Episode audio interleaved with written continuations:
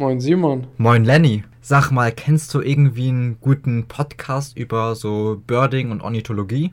Ja, es gab vor etwas längerer Zeit äh, den Birdbeats Podcast, aber da kam jetzt seit längerem nichts. Aber eigentlich war der sonst, glaube ich, ganz cool.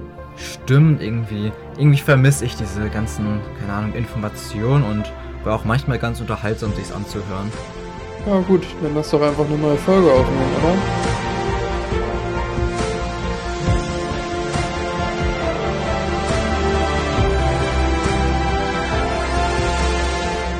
Das ist eine super gute Idee und damit herzlich willkommen zu der dritten Staffel vom Birdbeats Podcast. Wir sind wieder voll ja, motiviert zurück und freuen uns jetzt wieder regelmäßig Folgen bringen zu können. Ähm, ja, mit dabei ist Lenny. Ja, und mit dabei ist Simon. Grüß dich. Hi. Ja, endlich geht's wieder los und wir haben natürlich dementsprechend spannende Themen mitgebracht. Und ja, womit wollen wir anfangen, Lenny? Ach, ganz wie du magst. Also, der Herbst steht vor der Tür, würde ich ja eigentlich mal sagen. Äh, ich frage einfach mal ganz klassisch, wie wir das sonst auch immer gemacht haben, was ging die letzten Wochen so bei dir ornithologisch? Ja, das war auch wieder sehr unterschiedlich. An sich merkt man es, dass man irgendwie jetzt Richtung Herbst irgendwie immer coole Beobachtungen hat, dadurch, dass recht viele Zugvögel jetzt unterwegs sind. Ähm, irgendwie Erlenzeisige sind mittlerweile bei uns in größeren Zahlen unterwegs. Und irgendwie nachts, bei den Nachtaufnahmen hatte ich jetzt endlich mal wieder eine Rotdrossel drauf. Da merkt man einfach, es wird richtig Herbst. Und auch die ersten Bergfinken sind wieder da. Irgendwie Schneeammern und Strandpieper sind schon an der Küste zu beobachten. Und man merkt, es wird so richtig Herbst. Was ging denn bei dir so? Ja, also als ich war ja letzte Woche bei dir, das müssen wir nicht ganz geheim halten. Ähm, als die Strandpieper überflogen und äh, die erste Schneehammer vor uns saß, muss ich schon sagen, da kam ein sehr starkes Herbstfeeling auf. weil äh, auch als die ganzen Wiesenpieper jetzt angefangen haben zu ziehen und äh, die Bachstelzen und Schafstelzen einfach in Massen durchkamen, da merkt man dann irgendwie so langsam, alles klar, es sinkt nicht mehr viel und jetzt kommt dann irgendwie die Masse. Ja, das war schon sehr spannend. Aber auch mit Laubsängern, also. Ja, absolut. Ja. Da erzählst du nicht so viel. Also die letzten Wochen waren ultra cool. Bei mir ist es jetzt wieder so, naja, irgendwie alle, die sonst so die Podcast-Folgen verfolgt haben, können sich's denken irgendwie, dass ich immer noch in der Schule bin, jetzt zum Glück im letzten Jahr und dementsprechend eben mit der Schule so ein bisschen unter der Woche eingespannt bin, weil man dann doch eben recht viel zu tun hat. Aber die Wochenenden sind weitestgehend frei, dass man noch was unternehmen kann. Und letztes Wochenende, da war eben Lenny bei mir. Ähm, und wir waren in einer ganz netten Gruppe eben auf Night zum Sea-Watchen, hatten echt coole Beobachtungen. Wenn euch interessiert, was wir da hatten und was man da so lernen konnte, dann schaltet nächste Woche unbedingt wieder ein. Wir haben da eine super coole Folge aufgenommen. Und die Wochen zuvor, eben ohne so viel Sturm, waren dann auch eben ein bisschen mehr Singvogellastig. Ähm, ich hatte als Highlight eine adulte männliche Steppenweihe. Super cool, das Kleid kannte ich von der noch gar nicht. Total hübscher Vogel. Und sonst bin ich jetzt gespannt, wie es weitergeht. Ja, es klingt richtig gut. Ich bin auch sehr gespannt, wie es weitergeht. Mir ist eben noch eingefallen, während ich jetzt so meine Ornithodaten währenddessen so ein bisschen durchgehe. Ähm, ich blicke auf äh, sehr intensive Limikolenwochen zurück, auch äh, im Binnenland. Also wir haben hier im Landkreis Osnabrück an einer Fläche recht regelmäßig jetzt gucken können. Und irgendwie war der Limizug dieses Jahr im Binnenland ja ziemlich gut, was jetzt das Auftreten von Knutz, Sanderling, Sichelstrandläufern, aber auch Zwerg und Temming angeht. Und genau, die ganzen Arten konnten wir halt auch alle nachweisen und äh, spannenderweise auch noch einen Steinwälzer, der mit zwei Grünschenkeln über dem Alfsee im Kreis flog, hoch im Himmel. Man hörte nur die Grünschenkel und dann mit dem Fernglas hingeguckt. Hä? Da fliegt noch was Drittes mit. Kamera draufgehalten. Ach krass, Steinwälzer. Ah, wie cool. Ja. Aber da haben ja auch ziemlich viele äh, binnenländische Seen jetzt äh, oder zumindest binnenländische Gewässer mit guten Rastmöglichkeiten äh, ziemlich gute Nachweise dieses Jahr gehabt. Absolut, also ich kann mich auch daran erinnern, dass man sehr viele spannende Meldungen aus dem Binnenland gesehen hat. Auch teilweise von Arten, die eben im Binnenland nicht ganz so typisch sind, wobei eben bei den Wartvögeln es ja bekannt ist, dass eben sehr viele quasi übers Binnenland abkürzen, wenn die Windbedingungen auch ganz gut sind. Da muss man ja nicht, wenn man nur quasi Richtung Süden möchte, den ganzen Weg die Küste lang fliegen. Da kann man manchmal ganz strategisch abkürzen, wobei ich mir jetzt nicht ganz sicher bin, wie strategisch das ist bei manchen Arten, die wirklich sehr maritim leben, wenn sie dann komplett übers Binnenland fliegen. Ähm, aber trotzdem super spannend, was da nachgewiesen wurde. Und war ja schon recht gehäuft. Aber genauso gehäuft waren in letzter Zeit auch eine sehr schöne Falkenart. Lenny, welche Falkenart warten zuletzt bei dir am präsentesten? Zuletzt, äh, das ist jetzt schon einige Wochen her, aber auf jeden Fall der Rotfußfalke. Die Nachweise halten ja noch bislang sogar an. Und, äh, jetzt ein bisschen vermehrter irgendwie auch in den Küstenbereichen und im Osten von Deutschland, aber zumindest die Wochen zuvor äh, verteilte sich das sehr ausgiebig auf ganz Deutschland und ja, Simon, lass uns doch mal ein bisschen Teil daran haben, wie das, was das für ein Einflugsjahr überhaupt war. War das ein Einflugsjahr oder ist das normal, dieses Auftreten von Rotfußfalken im Herbst in Deutschland? Gut, dass du fragst, denn ich habe da natürlich schon ein paar Zahlen vorbereitet. Ähm, ja, Rotfußfalken treten ja eigentlich alljährlich in Deutschland auf, vor allem irgendwie in den südlicheren und östlicheren Regionen. Ähm, dass sie aber dann so so häufig werden, dass man wirklich realistische Chancen hat, welche zu beobachten, ist dann doch nicht ganz so häufig. Ich kann mich erinnern, dass wir 2019 einen Einflug hatten, wo an vielen Stellen welche saßen. Und seitdem, irgendwie die letzten Jahre, sind zumindest bei mir hier oben in Ostfriesland kaum welche angekommen. Und dieses Jahr kam dann irgendwann Meldungen, erstmal auch aus Nachbarländern, ähm, dass irgendwie viele Rotfußfalken unterwegs sind. Und gar nicht so viel später fing es dann auch an, dass eben irgendwie, ja, Danny, du ja auch irgendwie den ersten hattest. Und sehr extrem war der Einflug dann auch irgendwie recht früh in Finnland. Sie hatten dann irgendwie in einer Woche, zehn Tage oder so, 1780 Vögel, teilweise irgendwie in Trupps um die 50 Individuen drum. Also wirklich viele Vögel, wobei die Art da auch eben noch selten ist. Und in Deutschland haben wir jetzt eben dieses Jahr 885 Meldungen auf Ornito. Da kann man jetzt natürlich nicht genau rausrechnen, eben wie viele ähm, Individuen das genau sind und es werden nicht alle entdeckt. Aber es ist schon überdurchschnittlich im Vergleich zu den letzten Jahren und zeigt eben, dass der Rotfußfalke dieses Jahr auch wieder ein starkes Jahr hatte, wobei natürlich manche Regionen stärker vom Einflug irgendwie flankiert wurden als andere. Aber man kann festhalten, dass der Rotfußfalke aufgrund von einem guten Brudervolk mit sehr vielen Jungvögeln auch aktuell noch in Deutschland vertreten ist. Wie war denn so dein Eindruck? Hattest du auch irgendwie nur Jungvögel oder hattest du auch mal irgendwie alte? Ähm, bei mir ging es tatsächlich damit los, dass an einem guten Spot für Monellregenpfeifer, die ja äh, auch um eine sehr ähnliche Jahreszeit durch Deutschland ziehen, ähm, vermehrt halt Monellregenpfeifer erst aufgetreten sind und währenddessen halt aber in einem gleichen Rasthabitat auch Rotfußfalken. Rotfußfalken sitzen halt super viel auf dem Acker rum, äh, jagen dann laufend äh, nach Käfern oder greifen sich auch äh, Insekten aus der Luft, aber jagen vor allen Dingen halt auch Turmfalken die Nahrung ab. Also bei einem hohen Turmfalkenaufkommen, die auf dem Zug einfach mal rasten, ähm, ich erinnere mich da an Zahlen, die du mir, glaube ich, gesagt hast, Simon, wo du irgendwie auf einem Acker 15 Turmfalken oder so meintest. Ähm, kann es schon sehr gut sein, dass da halt auch mal ein Rotfußfalke irgendwo noch äh, in der Nähe sitzt und der dann mit denen quasi unterwegs war.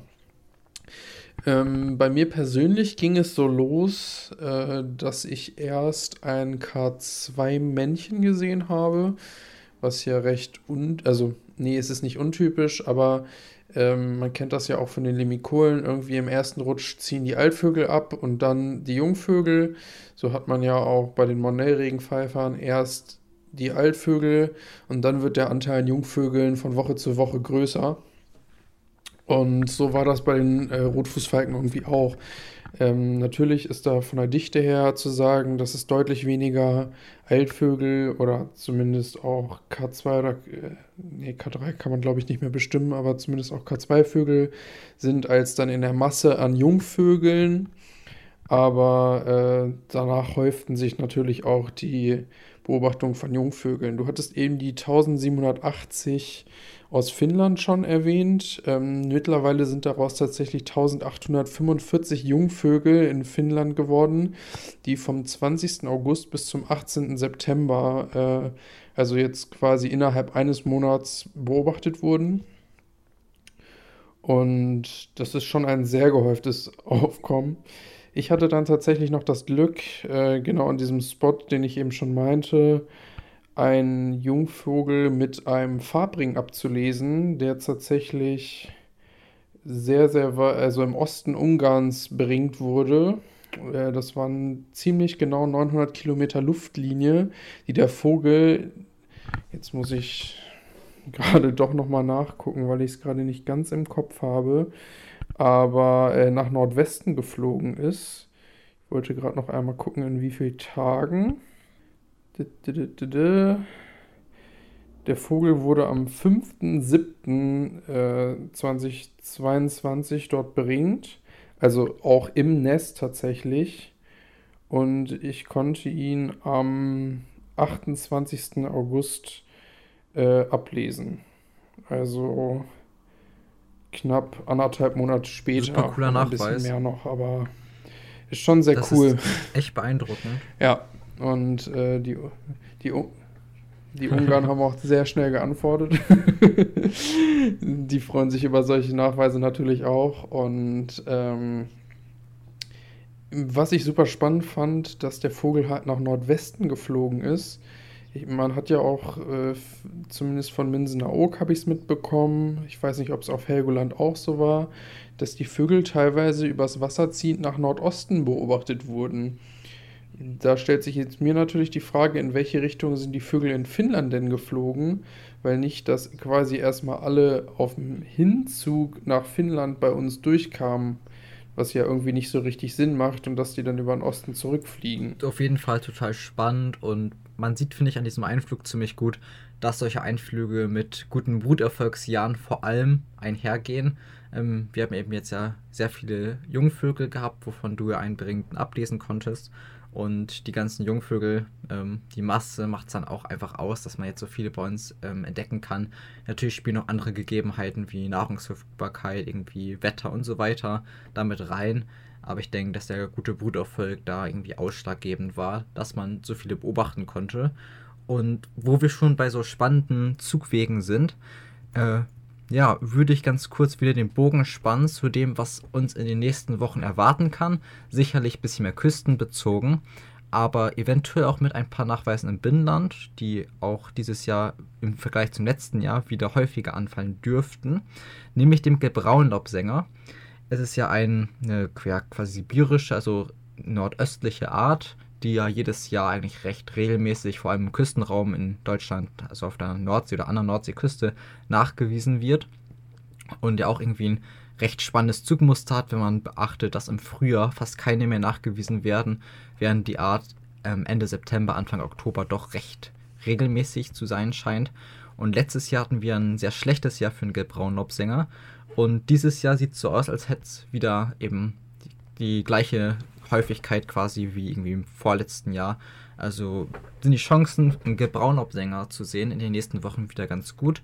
Und das ist eine perfekte Gelegenheit, da jetzt ein großes Event der Zugvögel stattfindet. Lenny, um was für ein Event geht das? Ich denke mal, dass du jetzt über den Aviathlon redest, äh, der an der Küste stattfindet, richtig? Auf jeden Fall. Ja, und der Aviathlon ist eben ein Wettbewerb, bei dem es darum geht, in einer Küstenregion oder einer Insel im Nationalpark Niedersächsisches Wattenmeer möglichst viele Arten innerhalb von einer Woche zu beobachten. Und das kann man dann zum Beispiel Ornitho melden, dann fließt das automatisch in die Wertung mit ein. Da kann man dann auf der Website ähm, unter Zugvogeltage und Aviathlon ähm, eben dann auch die aktuellen Stände einsehen und die Highlights, was in, in welchen Regionen beobachtet wurde. Und dann betteln sich quasi die besten Inseln und die besten Küstenregionen, wer in der Woche am meisten Arten nachweisen kann. Und der Gewinner wird dann eben auf dem Zugvogelfest am anschließenden Sonntag gekürt. Und das ist natürlich eine perfekte Gelegenheit, jetzt an der Küste die Region seines Herzens zu unterstützen, coole Nachweise zu sammeln und zu zeigen, dass seine eigene Region es richtig drauf hat und Ruhm und Ehre einzusammeln. ja. Lenny, machst du da mit? Ähm, dieses Jahr sieht es bei mir zeitlich schwierig aus, deswegen bin ich leider nicht dabei. Aber ich habe zumindest in den letzten Jahren immer äh, viel daran gegeben, tatkräftig zu unterstützen. Ähm, einfach versuchen dann halt in der Region an den besten Spots viel zu gucken, empfiehlt sich halt schon. Ähm, ich weiß, dass die ganzen Freiwilligen von Wangerooge beispielsweise, also hauptsächlich die vom Mellumrad, äh, immer sehr heiß darauf waren, natürlich äh, den Rekord einzufahren und äh, für, für das Jahr zu gewinnen. Ähm, unter anderem Sea-Watching bringt da natürlich viel, aber trotzdem müssen halt auch zu so guten Zugzeiten immer alle Büsche kontrolliert werden, da in jedem Busch was neu, eine neue Art oder was Seltenes sitzen könnte. Ähm, ich habe es dann, wenn ich die letzten Jahre dabei war, eher in Friesland oder in Wittmund noch ein bisschen mitgeholfen. Aber es ist einfach eine super coole Aktion, ähnlich wie das Bird Race. Ähm, nur in dem Fall jetzt halt nicht einen Tag, sondern mehrere, also eine Woche lang um einfach äh, Leute auch dazu, äh, dazu zu bewegen, rauszugehen und äh, nach Vögeln zu gucken und dementsprechend halt aber auch coole Nachweise für die Jahreszeit äh, rauszukitzeln. Auf jeden Fall. Und wenn das euch interessiert, dann schaut mal auf der Website www.zugvogeltage.de vorbei. Ähm, wie gesagt, das ist initiiert vom Nationalpark Wattenmeer und geht einher, also der Aviatlon, mit den Zugvogeltagen, den 14. Zugvogeltagen. Das ist eben so eine quasi ja, Pionierveranstaltung vom Nationalpark, bei dem dann nochmal die Zugvögel ganz im Fokus stehen und vor allem eben zu einer sehr artenreichen Jahreszeit, in der sehr viele Vögel ziehen. Ähm, es ist noch sehr starker Pieperzug da und viele Finken ziehen, so kann man auch große Schwärme beobachten, aber auch viele Gänse kommen schon wieder und eben auf dem Meer beim Sea-Watchen kann man super viel beobachten, also eine wundervolle Jahreszeit und merkt euch dann schon mal den Zeitraum vom 8. bis zum 16. Oktober. Also quasi in einer Woche. nee, in zwei Wochen. So Zeitgefühl. Also in zwei Wochen geht es dann irgendwann los. Und dann sind eben ja die Zugvogeltage und die Zugvogeltage bestehen nicht nur aus dem Aviatlon, also diesem Wettbewerb zwischen den Regionen, sondern auch aus über 250 Veranstaltungen. Ähm, da gibt es verschiedenstes, teilweise Führungen, Vorträge, manchmal irgendwie Essen ähm, und einfach gemeinsame Veranstaltungen für klein und groß. Und das ist eigentlich immer ein sehr nettes Programm in allen Nationalparkhäusern, an der Küste, auf den Inseln. Und ich denke, alle, die irgendwie in der Zeit in der Region sind, sollten da mal vorbeischauen. Online sind auch die Programmhefte verfügbar. Da kann man gucken, was für Veranstaltungen dann eben da sind. Und das ist, denke ich, ein sehr lukratives Angebot und die Zugvogeltage haben so eine richtige Nostalgie. Ähm, beim Zugvogelfest, welches dann in Horomasil stattfindet, ähm, quasi am Sonntag nach dem Aviatlon, werden dann auch verschiedene ähm, ja, Firmen quasi dabei sein irgendwie und ihre Produkte vorstellen. Es gibt eine Verlosung und das ist immer ein total nettes Event. Also wenn ihr in der Gegend seid, schaut gerne mal vorbei. Ja, ich würde dazu gerade noch ergänzen, also es gibt äh, mehrere Programme auf der Webseite, wie ich gerade sehe, weil natürlich auch jede Insel bzw. einige Landkreise selber dann die ganzen Aktionen anbieten. Und auf der Website kann man sich ziemlich gut durch das Programm klicken, äh, die von Exkursionen zu Fuß, aber auch größeren Exkursionen, wo man sich dann äh, an mehreren Standorten scheinbar aufhält, äh, noch unterwegs ist. Es gibt Ausstellungen, Beobachtungsstationen. Ich denke mal, die Beobachtungsstation in Farel wird auch wieder besetzt sein, der Turm, wie auch im letzten Jahr, wo man äh, äh, dann in den Selzwiesen gucken kann. Richtig? Ich glaube ja, ne? Ja, und man kann da super gut steppen bei beobachten, außer es wird dann zu spät im Jahr. ähm, aber das sind ja. immer sehr coole und kompetente Leute, auch dieses Jahr wieder. Und ja das ist zum Beispiel was, was man gerne ansteuern kann. Genau, Vorträge, Bildschirmpräsentationen sehe ich hier noch, Lesungen und, und, und. Also man kann sich hier ausgiebig durchklicken und kriegt auf jeden Fall ganz viel Input. Und genau. Super cool. Damit geht alle raus und äh, findet coole Sachen. Ich hatte eben noch rausgesucht, die Highlights des letztjährigen Aviathlons waren eine Falkenraubmöwe und Zwergammer. Sicher? Nicht mehr? Mhm. Das war ein schlechter äh, das, Die waren, die, die waren als, äh, als Highlights erwähnt im Text, ja. Okay, spannend. Also ich weiß, dass die da irgendwie vor ein paar Jahren auch noch ähm, Cory-Sturmtaucher und irgendwie so ein Stuff hatten und hatte nicht Wangerooge letztes du, du meinst Gelbschnabel-Sturmtaucher? Ja. Äh, hatten die nicht sogar letztes Jahr noch Rosenstar und okay, eine späte Nachtigall ist auch schon super cool. Ähm, oder war der Rosenstar auf Wangerooge direkt vorm Aviathlon? Ist er nicht, nicht noch mit reingefallen? Weiß ich nicht. Ich, ich, ich weiß nicht, Ach. wie ich gerade zu den Arten, wie ich gerade zu den Artenlisten komme. Ich kann dir nur sagen, dass Norderney und Wangerooge letztes Jahr beide Platz 1 mit 167 Arten belegt hm, haben. Das ist gut. Also, ja. Zumindest kann man festhalten, die Jahreszeit ist super gut und wenn man viel guckt, findet man auch oft coole Dinge. Ähm, wenn man sich mal auf der Website eben umguckt, findet man auch die Artenliste quasi von allen Arten, die nachgewiesen wurden. Letztes Jahr zum Beispiel wurden beim Avirtlon von allen Regionen zusammen 220 Vogelarten in der Woche beobachtet. Das ist schon sehr, denke ich, nennenswert, dass überhaupt 220 Vogelarten in einem gar nicht mal so großen Bereich Deutschlands in so kurzer Zeit nachweisbar sind. Und ja, ich denke, es macht viel Spaß, mal irgendwie Artenlisten zu führen und so als Bird Race Erweiterung oder so ist es nicht schlecht und die Arten, die dabei beobachtet werden, sprechen für sich. Auf jeden Fall. Ich habe die Artenliste jetzt gerade gefunden. Also, wenn ich es auf die Schnelle richtig verstanden habe, hatte Wangerooge auf jeden Fall Eistaucher, Wellenläufer, ja. dunkler Sturmtaucher, Atlantiksturmtaucher. Also, letztes Jahr waren die Highlights Atlantiksturmtaucher, ähm, Buschrohrsänger, Eistaucher, ähm, Goldhähnchenlaubsänger, Haubenlerche, Rosenstar. Den sehe ich auch äh, gerade. Bisschen spätes Zeug. Genau, also es spricht für sich und das ist ein sehr cooles Event. Aber auch abgesehen vom Event. Ach, vielleicht vielleicht waren die Falkenraubmöwe und die Zwergammer-Arten, die zuvor noch nie bei das einem kann, äh, Abiathlon beobachtet sein. wurden in dem Zeitraum. Aber auch abgesehen von den Zugvogeltagen ist die Jahreszeit natürlich blendend gut. Und da wollen wir mal einen Blick werfen auf die Arten, die gerade aus ihren nordischen Brutgebieten zurückkommen. Wir hatten ja schon Strandpieper und Schneeammer als Küstenarten genannt, aber auch verschiedene Singvogelarten, die im Binnenland präsenter sind, sind gerade sehr häufig. Lenny, hast du schon irgendwelche ersten Winter- oder Herbstgäste bei dir im Binnenland angetroffen? Naja, also die ersten Wiesenpieper sind wieder ausgiebig unterwegs, auch außerhalb ihrer Brutgebiete. Ähm, ansonsten hält es sich noch halbwegs in Grenzen, glaube ich. Also die ersten Erlenzeisige hatte ich jetzt. Die dürften bei dir schon vermehrt unterwegs sein. Du hattest eben schon Bergfinken und Rotdrossel angesprochen. Und Gelbrondlaubsänger, aber das ist zumindest hier im Binnenland noch nicht angekommen. Ähm, so spontan. Die ersten Merline, aber gut, das ist kein Singvogel, sind auch schon wieder da. ja. Worauf möchtest du denn hinaus? Ja, ja, ich will auf gar nichts hinaus.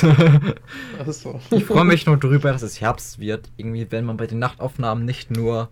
Ähm, ja, es ist eigentlich schade, dass ich gerade so wenig Wartvögel drauf habe. Also da können gerade echt ein bisschen mehr gehen. Aber die Zahlen an Singdrosseln steigen zum Beispiel wieder deutlich. Und man merkt es auch tagsüber, dass irgendwie in Gebüschen, wo sonst nichts drum hängt, immer mal wieder Singdrosseln rufen, abfliegen ähm, Goldhähnchen ziehen jetzt. Man hat auch bei mir bei der Schule in den Pausen immer mal wieder Wiesenpieper-Zugrufe. Und es ist einfach eine schöne Stimmung, finde ich, wenn man morgens aufsteht, schön goldene Herbsttage hat und irgendwie zufällig Sachen über einen rüberfliegen. Und man freut sich quasi, wenn man nie weiß, was kommt. Und dann freut man sich über jeden einzelnen Wiesenpieper und hoffentlich ist dann bald irgendwann auch nochmal ein Rotkehlpieper dabei. Ja, Glück müsste man haben, ne? naja. Ähm, ja, der Herbst ist immer sehr cool, finde ich, sobald der richtige Zug loskommt. Demnächst müssten ja hier. Ich bin ja in Osnabrück auch ziemlich am äh, Kranich-Hotspot. Die kommen jetzt ja auch bald wieder. Zumindest in den großen Rastzahlen oder teilweise überwintern sie ja sogar. Wenn die dann auch da sind, dann weiß ich auf jeden Fall, jetzt ist endgültig Herbst. ah, wie cool.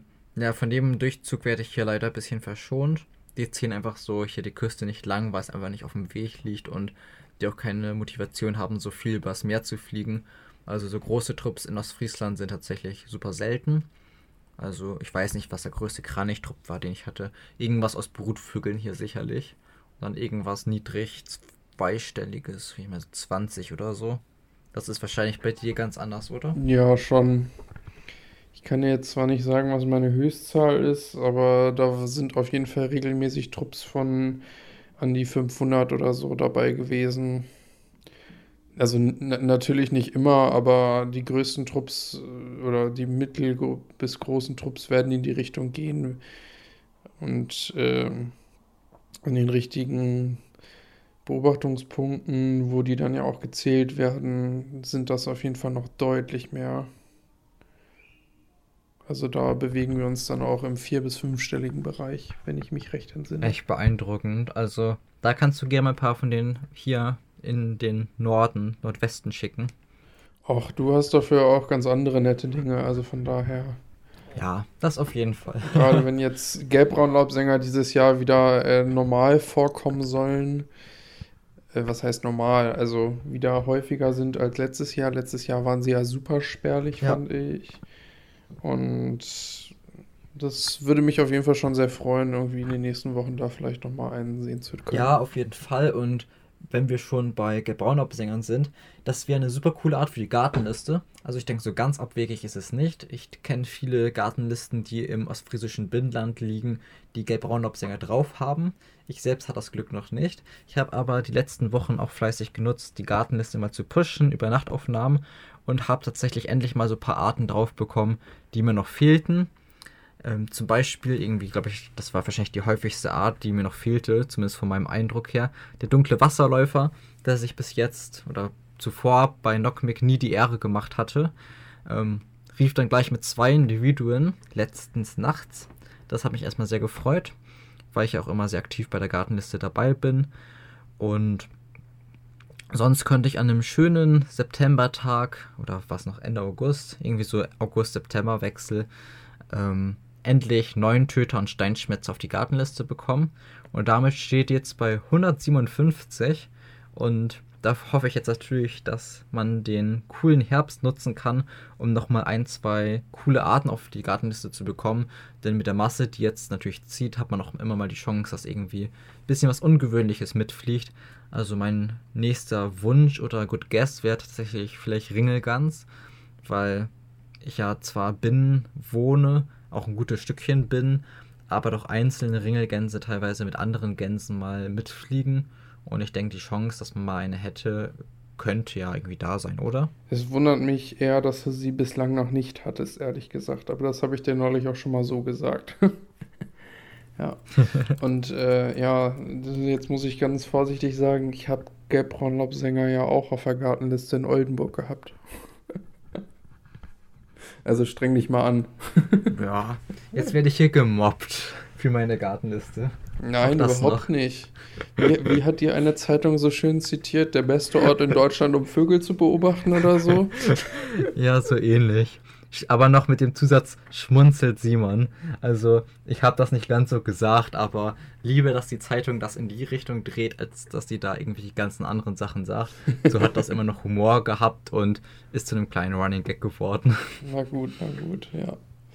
Alles klar. Aber ja, Gerd Braunopsänger muss drauf und so das eine oder andere auch noch.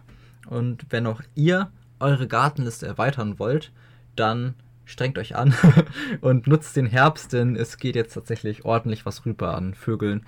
Ähm, also ich gehe mal, ich behaupte mal, dass man jetzt, keine Ahnung, Kreuzschnäbel und die typischen Zugvögel über jeder Fläche haben kann, auch über jeder Stadt. Ähm, vielleicht nicht so häufig. Ja, Kreuzschnäbel begrenzt sich, ist glaube ich bei dir einfacher als okay, in den sein. Städten. Aber Herbst bringt Aber schon mehr mit, als man denkt. Alles ist möglich. Auf jeden Fall. Alles ist definitiv möglich, ja. Das haben die letzten Herbste ausgiebig gezeigt. Also von daher, es lohnt sich rauszugehen. Geht raus. Und damit würde ich auch sagen. Vielen Dank fürs Zuhören. Wir. Geht raus und wir ziehen einen Schlussstrich für diese Folge. Euch eine und schöne Woche, schöne Beobachtung und genau auch meinerseits und wir hören uns wieder in der nächsten Woche, wenn wir ciao, ciao. ein bisschen mehr